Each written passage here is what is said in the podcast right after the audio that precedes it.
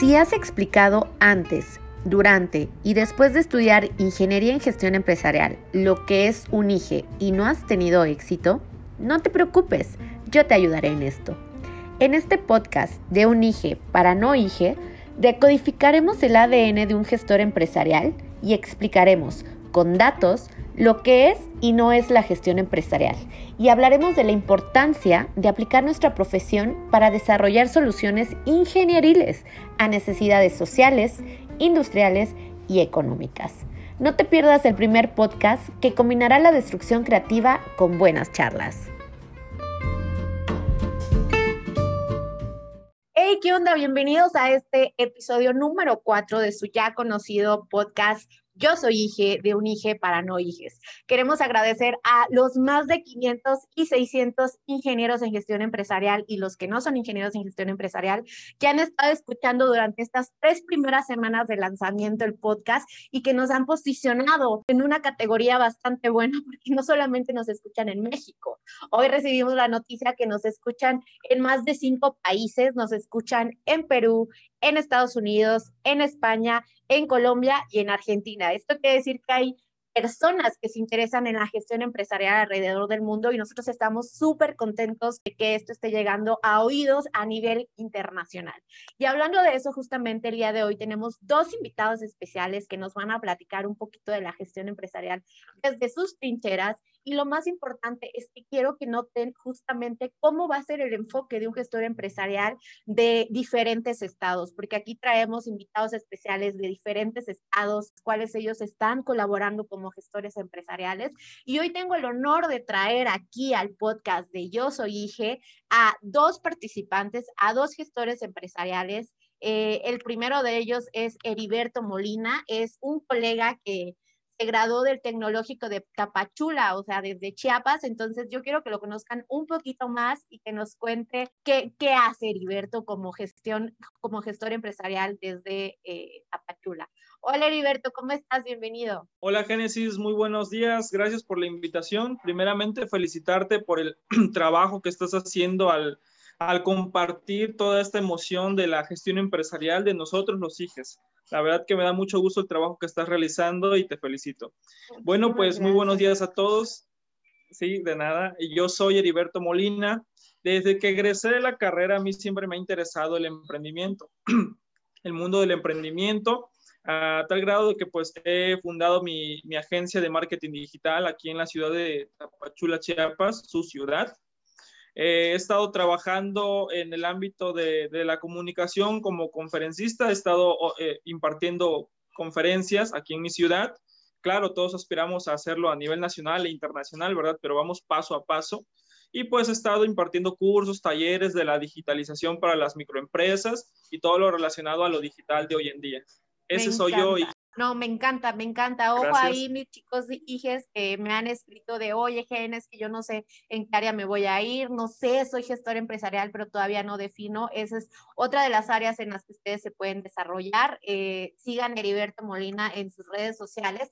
Nosotros se los vamos a estar compartiendo, pero para que se den idea de dónde puede llegar a posicionarse un ingeniero en gestión empresarial y que al final el tema del estado donde esté puede ser un parteaguas para que ahí tú puedas empezar a generar el cambio desde tu trinchera. Bienvenido, Heriberto, de verdad me da mucho gusto. Ahora le vamos a dar la bienvenida a una segunda participante que yo tuve la oportunidad de conocer en Durango, en uno de los eh, eventos que tuvimos como gestores empresariales, y que debo decir que, transmite mucho y que por eso es eh, la invitación de que viene el día de hoy, porque también sé que está haciendo muchísimos esfuerzos, muchísima labor para poder posicionar nuestra carrera gestión empresarial y no solamente en el ámbito universitario, sino en diferentes ámbitos. Ella es Livia Aguilar y me encantaría que ella se presentara. Livia, bienvenida, ¿cómo estás? Hola chicos y chicas, Muchas gracias, Génesis, por esta invitación. La verdad es que estoy muy contenta. Y bueno, te voy a contar quién es Livia.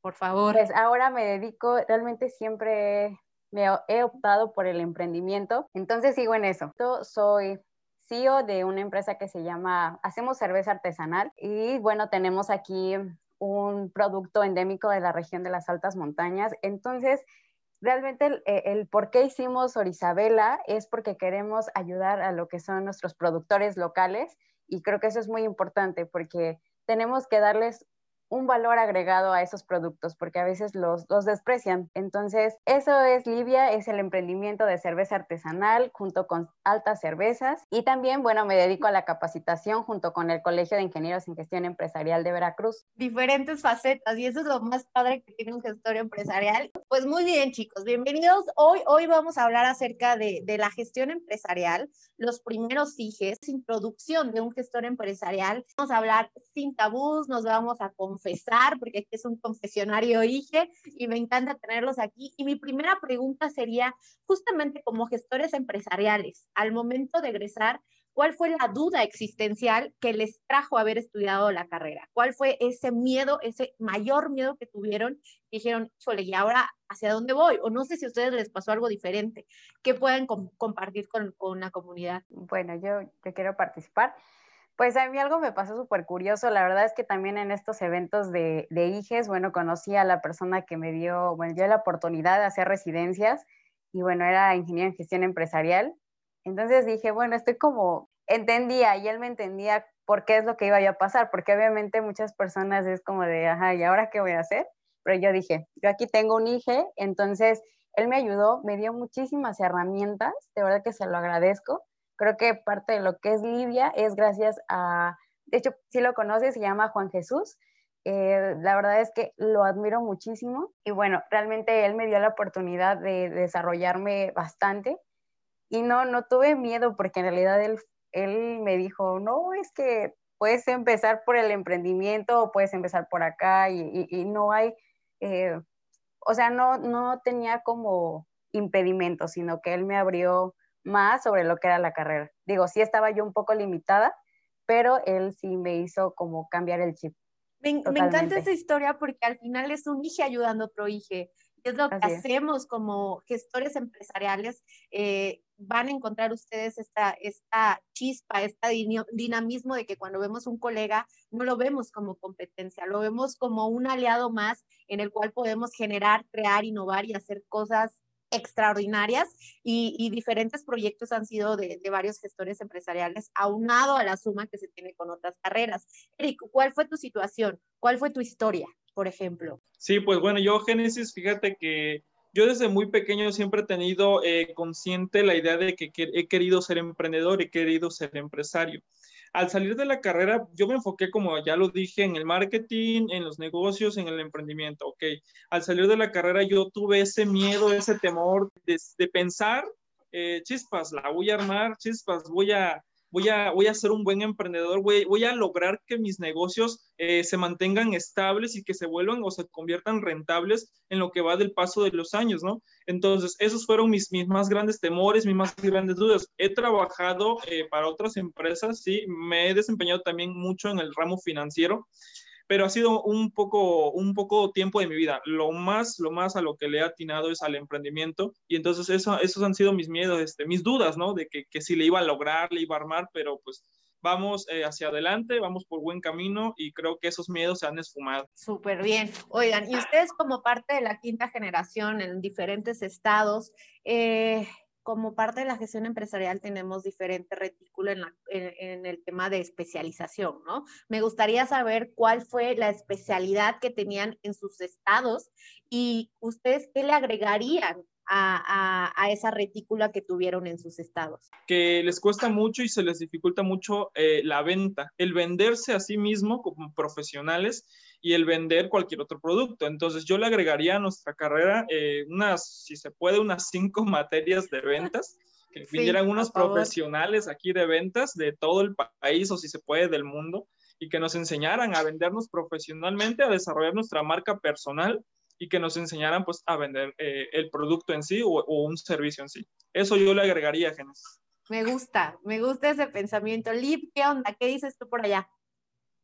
Pues mira, yo también en el TEC nada más había una especialidad que era negocios internacionales. Sí me gustó, o sea, de verdad, sí estuvo bastante bien, pero sí me hubiera encantado que hubiera como habido más opciones.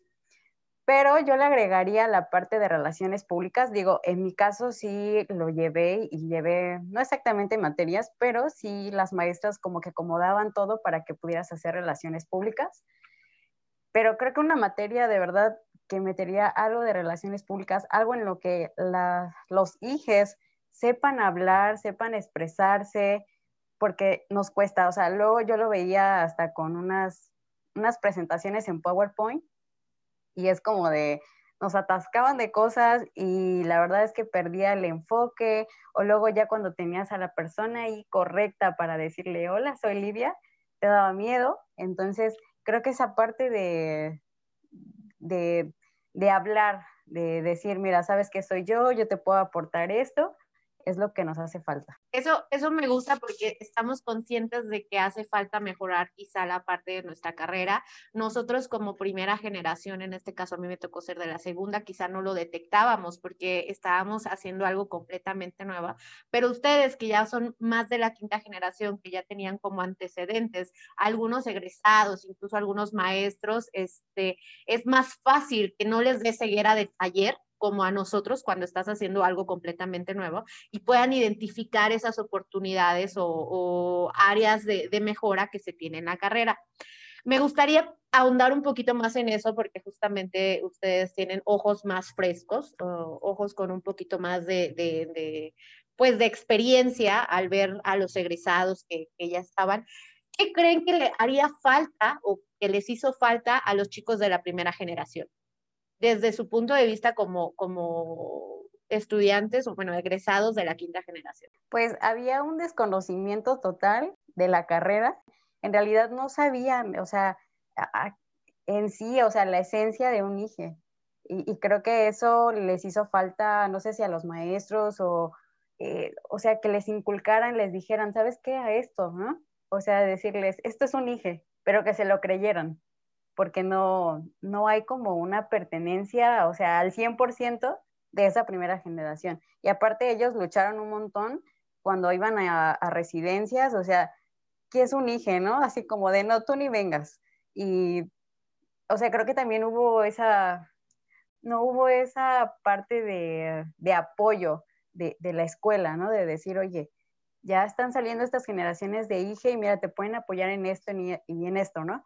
No hubo nada. Simplemente fue como de, váyanse. Debo confesar que, por ejemplo, en mi primera entrevista, yo lo que decía, tal cual, lo que me había escuchado durante toda la carrera, era eso, o sea, soy entre una administradora de empresa y una ingeniera industrial, porque al inicio, ¿qué más podías decirles si ni tú sabías como primera generación qué eras, ¿no? Entonces digo, eso ya la parte de identidad de la carrera se logró afianzar con los años, pero al inicio, tal cual, tú te presentabas y decías, pues es que soy entre un administrador y en un industrial, y lo decías abiertamente, porque si no, no te entendían, o si no, no te aceptaban en la entrevista, ¿sabes? No, no sabían qué preguntarte, entonces aligerabas el peso con esto. Eric, ¿tú qué ves, por ejemplo, que les hizo falta a, a nosotros como primera generación? De Tapachula, que decían eso, iban a las entrevistas y decían, no, pues es que soy entre una mezcla de administración de empresas, administración de negocios, pero con un enfoque matemático. O sea, todavía le metían esa palabrita, no bien chingón, así,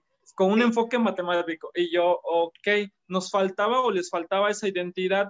Eh, yo creo que eh, los profesores que nos ponían o que teníamos eh, dentro de las carreras o dentro de los ITT, pues este, no, claro, no eran gestores empresariales. Me acuerdo que los que me enseñaban administración, pues me lo enseñaban con un enfoque de administrador de empresas. Los que me enseñaban contaduría o, contabilidad, me lo nos lo enseñaban con ese enfoque eh, meramente de contador, o sea, no le daban tal vez ese, ese enfoque de IGE con el cual nosotros íbamos a, salir de la carrera, con los cuales íbamos a egresar de la carrera. Entonces creo que eso es con lo que ellos batallaron mucho, ¿no? Con la identidad de que qué soy. Ahora, eh, sentándonos un poquito en eso, ¿cuáles creen, o ustedes como, como parte de, de generaciones que ya iban con esta eh, carrera o ya iban con, con estos precedentes de los egresados de la primera generación, ¿cuáles creen ustedes que vieron que fueron los errores más comunes que cometimos nosotros como primera generación? Fíjate que ahí eh, sí es un poco de, dolor, por así decirlo. A mí me causaba dolor porque muchos de los hijes que salieron aquí en la ciudad eh, fueron a causar un caos, te soy sincero, un caos en el sentido de que ah, tal vez al no saber para qué eran realmente eh, su enfoque de egreso, creo que le hacían de muchas cosas y, y en las empresas aquí no, nos tenían miedo. Cuando muy salimos, por ejemplo, yo, cuando yo salí, me tocó ir a tocar puertas eh, y que me decían, ay, hije, no, no, no, no, hije, no, no, no estamos contratando hijes, es más, no, no hay vacantes para ustedes. Porque los profesores ya una vez nos habían advertido, no sé qué hicieron, no sé cuál fue el problema. Estábamos pero perdidos. Sí nos dejaron esa mala fama que ahora a nuestra, yo creo que desde la tercera generación, o sí, sí, desde la tercera generación, nos ha tocado así como que venir abriéndonos oportunidades, sí, acomodándonos y demostrando que somos capaces pues de liderar, de, de, de hacer crecer empresas, negocios, de estar en posiciones que, que demanden una alta responsabilidad. Entonces creo que eso fue tal vez los primeros errores, ¿no? Que se cometió al ser las primeras generaciones. Y me gusta porque aquí estamos siendo tan transparentes, tal cual como es. O sea, tenemos que, que aceptar que no desde el inicio, tampoco los egresados, porque siempre nos vamos por la parte de los maestros, ¿no? De que es que los maestros no nos dieron las herramientas y demás. No, también nosotros como egresados no teníamos esa madurez de la primera generación en saber hacia dónde íbamos, qué éramos siquiera nosotros mismos, definir qué era un ingeniero en gestión empresarial, este, y que ustedes hayan visto esos errores para mejorarlos, es, es muy aceptable, incluso es parte de la mejora continua de algo nuevo, completamente. Y en tu caso, ¿cuáles serían los errores más comunes que cometieron los hijos de las primeras generaciones? No sé si en Orizaba, la verdad es que los chicos que salieron de las primeras generaciones tuvieron oportunidades muy buenas y hoy en día tienen unos puestos muy buenos. O sea, de verdad que me da mucho gusto a pesar de que tenían un desconocimiento de, pero sí están colocados en, en buenos, o sea, están en lugares estratégicos. Pero lo que sí es que ellos no tenían, bueno, más bien nunca tuvieron como el chance de, de conocer a más hijos, o sea, decir, pues ya tenemos aquí un problema de que no sé ni qué es un hije, pero nunca hubo ese compañerismo. Entonces fue como de ellos solitos se fueron abriendo camino. Creo que eso sería como el error, ¿no? De que no había eventos donde nos conociéramos, compartiéramos y bueno, más bien que compartieran esos conocimientos que ellos tenían y sus experiencias. Eso, eso me gusta, porque tienes razón, el, el siquiera saber que existían más hijos en otros estados y que se hiciera esta unión, esta hermandad, que, que, en muy pocas carreras se ve, ¿no? Porque normalmente, pues, seamos sinceros, somos competencia porque tenemos la misma carrera, pero al final nosotros no lo vemos de esa forma, lo vemos como un aliado y se ha llegado a hacer colaboraciones bastante interesantes. Entonces, eh, yo creo que si desde las primeras generaciones se dado esta, esta alianza, esta sinergia, eh, esto hubiera ayudado muchísimo más, ¿no? Pero se entiende, digo, es, es normal, es parte de las cosas nuevas y me gusta mucho eh, el poder hablarlo con ustedes que tenían como más referencia. Otra cosa que me gustaría preguntarles, nosotros tuvimos recientemente al director del ICAM que nos habló acerca de la ingeniería de negocios. Eh, como ingenieros de negocios también nos hablaban de los paradigmas que ellos tenían justamente en, en la parte empresarial, aunque ellos eh, no tienen esta complejidad de haberse introducido en la parte empresarial. Los dos, como emprendedores, como gestores empresariales, eh, con las herramientas que, tienen, que les ha dado la escuela, que les ha dado la parte eh, del onboarding eh, como experiencia, la parte del mentoring, la parte del coaching, ¿qué podría decir o destacar como valor agregado un gestor empresarial que se dedica a la parte del emprendimiento? Pues una que ya no vas al, al trancazo, sino que ya llevas un proceso, llevas una, o sea, ya hay una planeación, ya no es como de, pues a ver si sale. O sea, yo creo que ahorita lo que ya quieres lograr es que lo que estás emprendiendo logres esa madurez, siento que ya, o sea, llevas un camino que ya lo planeaste, que ya viste cuáles son las, eh, la parte estratégica, cuáles son esas personas que te van a ayudar a cumplir eh, ese, ese proyecto, ¿no? O sea, siento que ya, va, ya vas encaminada y ya llevas una mentalidad, ¿no? De, porque digo, como emprendedor fracasas y te cuesta un montón y todo, pero ya, ya sabes cuál es el camino, o sea, y sabes lo que tienes que hacer. O sea, la parte de relaciones públicas, y se lo recalco a todos, es que es lo más importante que hay. De acuerdo, completamente. Heriberto, perdón, desde tu trinchera, ¿cuál sería? Sí, pues considero que, pues creo que ya tenemos un camino trazado, ¿no? A lo largo de estas generaciones que ya han transcurrido de gestores empresariales, tenemos una identidad eh, que, nos, que nos defiende, que, que, nosotros atesoramos como hijes y que podríamos decir, eh, tengo las herramientas, tengo las bases sólidas para poder lograr el éxito que yo necesito, que yo espero, que yo deseo. Cometemos errores, eh, sí fracasamos, como lo dijo Livia, pero siempre tenemos ese camino pues trazado al cual nosotros podemos eh, eh, retornar para poder eh, llegar a, concluir o a lograr lo que nosotros queremos. Y, creo que también la parte del valor agregado de un IGE es que buscas que las otras personas que están a tu lado, o sea, darles ese conocimiento, que cambien su mentalidad y el hecho de impactar, o sea, Livia debe impactar en las personas que están a su alrededor, ya sea como ya si son residentes y ya son trabajadores dentro de la empresa. O sea, creo que el punto es que ellos se sientan eh, en confianza y que tú también les des ese conocimiento, no nada más quedártelo tú, Lidia, sino realmente compartirlo.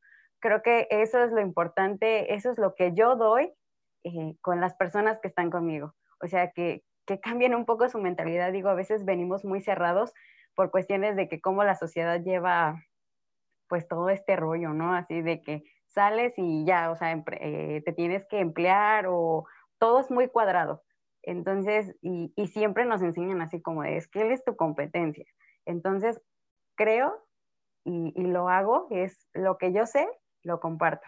Y eso es algo que, que me gusta bastante y ha traído buenos resultados con las personas que trabajan con nosotros. Me encanta. Me encanta esa parte porque esto lo vas a encontrar mucho en gestión empresarial. Nosotros sí podemos transformar, bueno, o sea, como que se nos da más fácilmente que detectemos este tipo de, de problemas y que nosotros las transformamos en oportunidad. Y no solamente de una, de una parte romántica, sino que tenemos muy, muy en cuenta la parte de la inteligencia emocional.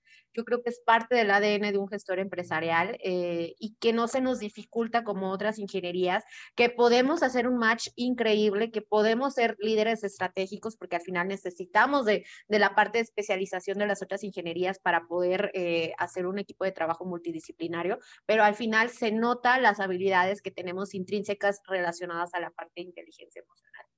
Para cerrar un poquito este episodio, me gustaría que eh, dijéramos los tres errores más comunes que tiene un gestor empresarial en palabras. Yo podría empezar primero eh, la parte del enfoque. Creo que si desde estudiante no empiezas a identificar cuáles son tus eh, habilidades o en este caso, hacia dónde te quieres dirigir y es muy fácil, bajas la retícula, empiezas a seleccionar las materias que dices, ah, me cuesta trabajo, pero cuando paso el examen siento una satisfacción mayor. Aquellas materias que dices, de verdad, no, cero, no me interesan, y aquellas que se te dan fácilmente. Esto te va a ir diciendo si eres un perfil técnico, si eres un perfil más administrativo o si eres un perfil más táctico, ¿no? Y, está bien, cada uno es diferente. Entonces, la parte del enfoque, porque salimos de la escuela sin ese enfoque, nos pasa la mayoría de las veces. Dos, proactividad, decimos que sí a todo, a todo, a todo, entonces está súper bien, chavos, pero al final es como, tienes que empezar a establecer prioridades y empezar, o sea, al inicio sí tienes que aprender, eres como una esponja, absorbes todo, pero ya no puedes mantener ese ritmo después de tres años de egreso, ya no puedes mantener ese ritmo después de cuatro años de egreso porque llega un punto en el que tienes un recurso que es limitado, que es el tiempo, y también tienes que comer, dormir y hacer más cosas. Entonces, eso, que decimos que sí a todo, o sea, la parte de la proactividad y tercero, yo creo que esto va mucho con eh, las metas inalcanzables. Somos muy soñadores, está bastante bien, somos dreamers, pero muchas veces estos, o estas metas que nos ponemos eh, va un poco alejado del entorno en el que estamos viviendo. Entonces, yo creo que con que enfocáramos un poquito y pusiéramos metas más realistas, ya no sentiríamos la parte de la frustración. Al inicio salimos y voy a ser el próximo empresario, voy a ser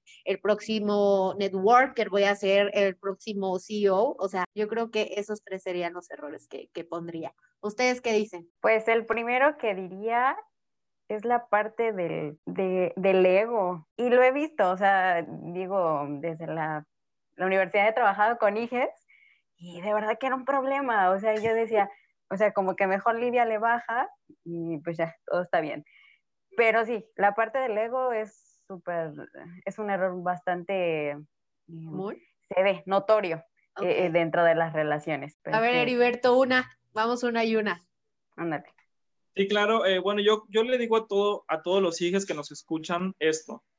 Eh, aprende a conocerte, desarrollate, eh, conoce de inmediato tus dones y sobre eso, pues sigue tu camino. Sobre eso, dedícate, sobre eso, aprende, sobre eso, desvélate. Ese sería mi primer aporte. Me gusta. Livia, ahora sí. Ahora sí, la parte igual de, de especialidad, la verdad es que como lo comentaban, la, la carrera es muy amplia, pero yo creo que sí debes enfocarte, o sea, decir, ¿sabes qué? A esto, pero vas a tomar cursos, vas a, a empezar a aprender, porque digo, con lo que a veces te dan en las materias no es vasto, necesitas más. Entonces, creo que la parte de especializarte, tomar cursos, eh, estar aprovechando el tiempo es la mejor recomendación que te pueda hacer si eres estudiante y si ya estás trabajando, también hay momentos en donde puedes empezar a especializarte, o sea, tomar cursos que digas, sabes que por aquí es mi camino y, eh, y adelante, ¿no? O sea, creo que tenemos plataformas gratuitas, entonces nos pueden ayudar. Me gusta. La siguiente que dirías, Heriberto. En segundo, la inteligencia emo- emocional. A nosotros los emprendedores eh, nos pasa que fracasamos, iniciamos un proyecto y de repente, ¡pum!, estamos tirados en el piso, estamos tirados en la lona y decimos, ¿qué sucedió? Si no tenemos ese control emocional, al rato vamos a estar eh, sin que nadie nos vea porque me ha sucedido llorando bajo la almohada en nuestra cama. Sí, llorando eh, porque no tenemos ese control, digo, porque eh, fracasamos, nos sentimos, eh, pues ahora sí que no sentimos nada. Me ha sucedido y, y me sucedía mucho antes, ¿no? Cuando porque he fracasado mucho. Entonces, si yo eso le digo a los hijos, búscate un curso de educación financiera cuanto antes, desde ya, curso de inteligencia emocional. Eh, va a ser muy necesario a lo largo de tu carrera y a lo largo de pues, tu vida ya profesional. Completamente de acuerdo. Tercero, Liv, ¿qué ves? Error común. La parte de planificación es algo que se nos enseña en la carrera y como que es como el pan de cada día, pero a veces no lo llevamos a cabo. O sea, es como de, ay, pues ya me voy así al trancazo, ¿no?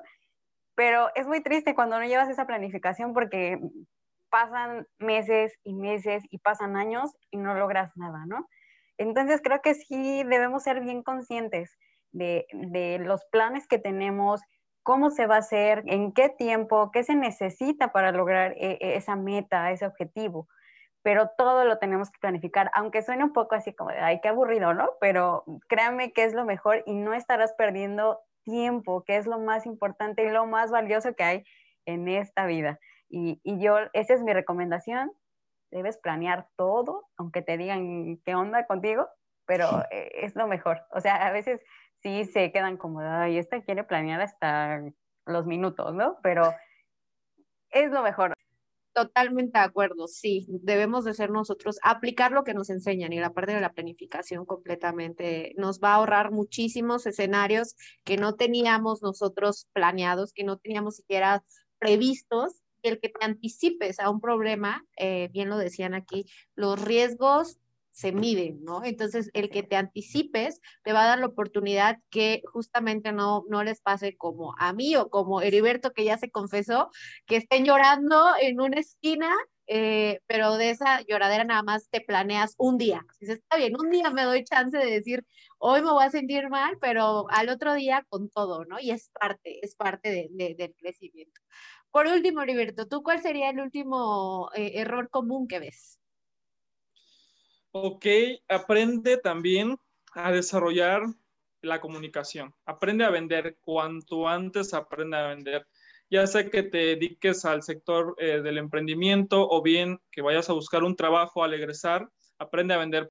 Aprende a desarrollar es, esa comunicación, ese habla, ese, ese, ese entorno, pues, para tú eh, poder competir en el mundo laboral. porque si no aprendes a vender, si no aprendes a hablar en público, eh, te aseguro que no te va a ir tan bien los primeros años de tu carrera o de tu, de tu vida profesional. Totalmente de acuerdo. A ver, adelante, Liv. Perdón, es que de verdad con esto se me vino algo. Miren, la verdad es que cuando yo iba a la universidad, eh, pues empecé a vender dulces, porque unas amiguitas se reunieron y dijeron, vamos a vender dulces, ¿no? Neta, o sea, se los digo, me daba pena, o sea, era como de, no, güey, o sea, no, esto no es lo mío, vender dulces. Pero después vi y dije, oye, me está dejando 500 pesos a la semana. dije, pues está chido, ¿no?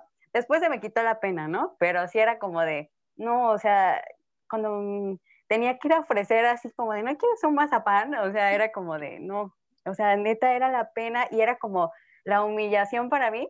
Pero después entendí y dije, no, no, no, o sea, ¿quién me va a dar ese dinero? O sea, nadie. Entonces, después lo tomé como de, pues órale, está padre, y le metía yo como de, ahora sí la amabilidad, ¿qué gustas? Pero, digo, fue un proceso, o sea, no, no, no, todo es tan fácil. De verdad que si lo llegas a hacer en la universidad, hazlo y trata de emprender, vender lo que sea. De verdad es que te va a ayudar muchísimo cuando salgas de la carrera. Completamente de acuerdo. Pues chicos, fue un placer haberlos tenido aquí. Muchísimas gracias por haber aceptado.